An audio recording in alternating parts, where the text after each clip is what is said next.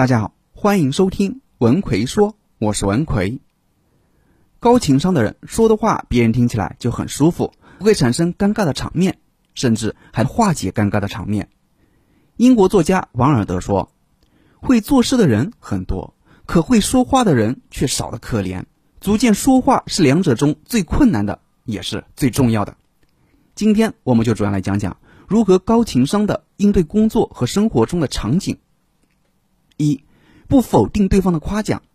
当别人夸奖我们时，我们的第一反应往往是否定，脱口而出啊哪里哪里没有没有。当然也不能说这样不行，而是在很多时候，我们可以选择一个更好的回答，就是不否定对方的夸奖。比如女朋友说：“你昨天晚上确实太厉害了。”一般的回答：“没有啦，还行吧。”高情商的回答。那是，不然怎么配得上你呢？爸妈说，最近考试成绩不错啊。一般的回答，没有啦，还行吧。高情商的回答，可不是，看看是谁家的儿子。同事说，你今天穿的裙子好漂亮啊。一般的回答，没有啦，还行吧。高情商的回答，是吗？谢谢，你的咖啡色眼影也很不错哦。朋友说，你家小孩真懂事。一般的回答没有了，还行吧。高情商的回答是吗？你家孩子也挺乖的呀，有空带过来跟我们家小孩一起玩。面对别人的夸奖，大多数人会条件反射的谦虚，高情商的人会不否认对方的夸奖，善用使用共情力，用肯定或反问句式接过对方的话，然后顺着这个话题反夸对方一把，这样就很容易打开话匣子。营造一个良好的聊天气氛啦。二，站在对方的利益点说话。在家带了一天娃的妻子，看到丈夫慢悠悠的回家，没生好气的说：“赶紧去做饭吧，今天伺候孩子腰都累坏了。”丈夫一听一肚子的火：“我上了一整天的班啊，比你还累的。”妻子委屈的说：“孩子闹腾了一天，一点都不省心。”丈夫回怼。今天遇到个难缠的客户，都快把我给气疯了。一来二去，夫妻俩都在诉说自己的难处，争吵就不知不觉的开始了。很多冲突都源自于一方的主观情绪化表达，也许只是想让对方知道我今天有点累，我需要你，但最后却演变成宣泄情绪，两个人反而更累了。碰到这样的情况，高情商的人一般会怎么解决呢？丈夫回到家。带了一天娃的妻子想让丈夫帮忙做饭，高情商的妻子会说：“你回来了，我买了你最爱吃的小龙虾，但我厨艺有限，你做的麻辣小龙虾更好吃。今天的晚餐就交给你了，也算是奖励一下带了一天宝宝的我吧。”高情商的丈夫说：“真的吗？我最喜欢吃小龙虾了，今天看我的。不过好久没有一起做饭了，我们一起去虾线吧。”想让别人接受自己的观点。少用命令的口吻，少做情绪宣泄，多去陈述事实，而不是主观判断。站在对方的利益点说话，把想让他做的事变成他乐意的、想要的。管理好自己的情绪，不要让他冲出来，成为伤人的野兽。强迫从来都不能解决问题，只会堆积问题。三，在公众场合能淡定的圆场。有一次，客户过来考察，晚上大家就一起聚餐。期间，客户举起酒杯向大家敬酒，所有人都举起了酒杯，但其中的一个技术部的同事却突然说：“抱歉，我不喝。”所有人都满脸黑线，气氛实在有点尴尬。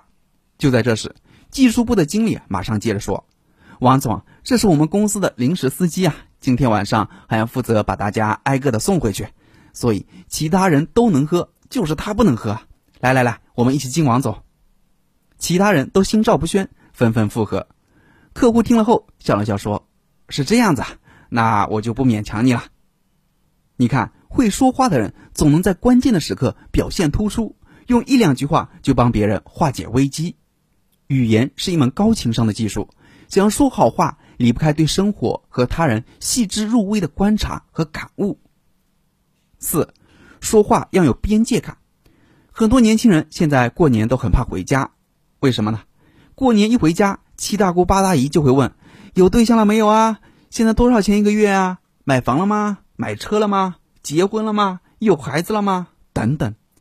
虽然说他们也是在某种程度上关心你，但这样的关心方式，你心里可能不太舒服吧？当然，我们改变不了别人，但可以改变自己。当你和别人聊天时，就一定要注意说话的边界感。什么是你该问的？什么是你不该问的？什么是你该说的？什么是你不该说的？都要做到心里有数，保持一个最合适的安全距离，才不会打扰侵犯对方，也更容易赢得对方的好感。就像叔本华说的：“人就像寒冬里的刺猬，靠得太近会觉得刺痛彼此，离得太远又会感到寒冷。”五对不了解的事不随意做出评价。在讲第五点之前，我插一句：英国哲学家培根说，人的思考取决于动机，语言取决于学问和知识，而行动多半取决于习惯。所以我们在平时应该怎样去培养良好的习惯呢？有哪些习惯值得我们花时间精力去培养呢？微信搜索我的公众号“文奎说”，然后在公众号里回复“三四一”，我详细讲给你听。我在微信公众号“文奎说”等着你。好，我们接着来讲第五点：对不了解的事不随意的做出评价。一个节目主持人采访了几个农村的留守儿童，这些孩子成绩优异，但家庭贫困。期间聊到了伙食的问题，主持人说：“你们平时吃什么呢？”小朋友说：“青菜。”主持人说：“只吃青菜不吃肉吗？”小朋友说：“很少吃。”主持人说：“为什么不吃肉啊？肉不好吃吗？还是因为你们挑食呢？”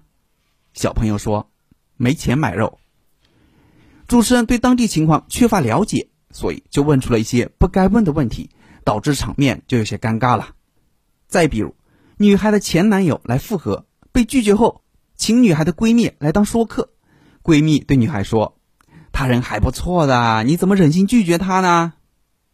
在现实中，还有很多这样的情况发生，在没有清楚了解真相的情况下，就以偏概全，给别人下定论、贴标签，这样做相当于伤害别人还不自知。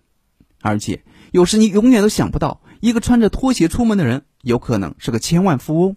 你也想不到，一个外表光鲜艳丽的人，可能是一个背负巨债的穷光蛋。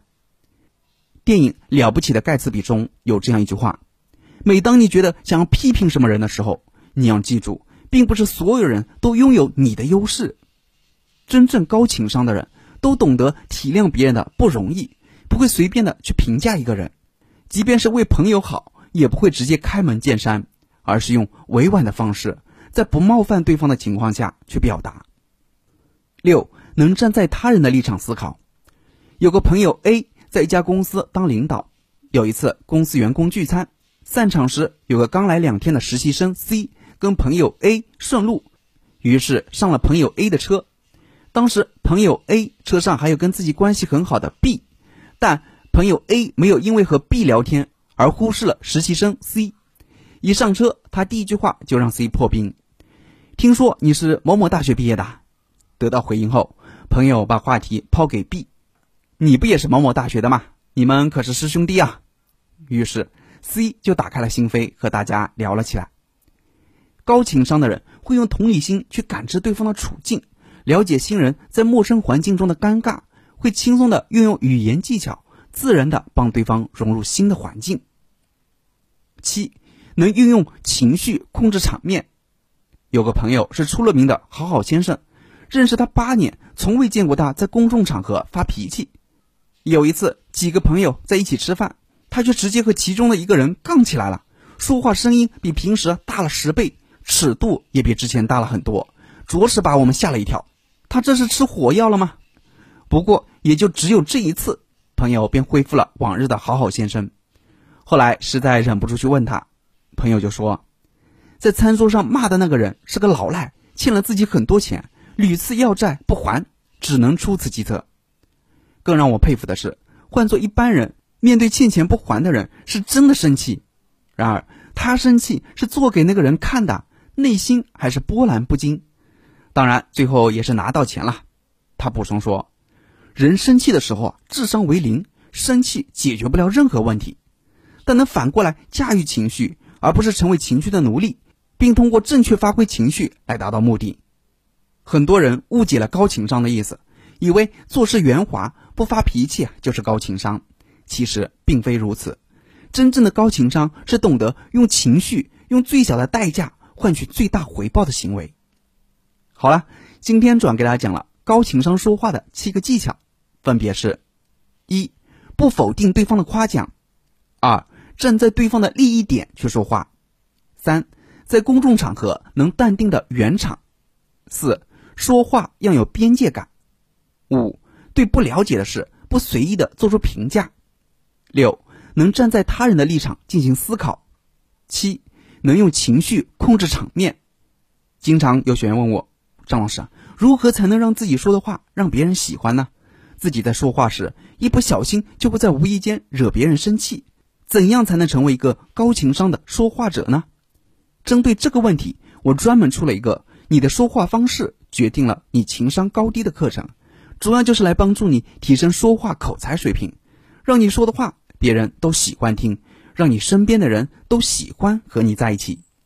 想学习这个课程的朋友，可以微信搜索我的公众号“文奎说”，然后在公众号里回复“情商”就可以了。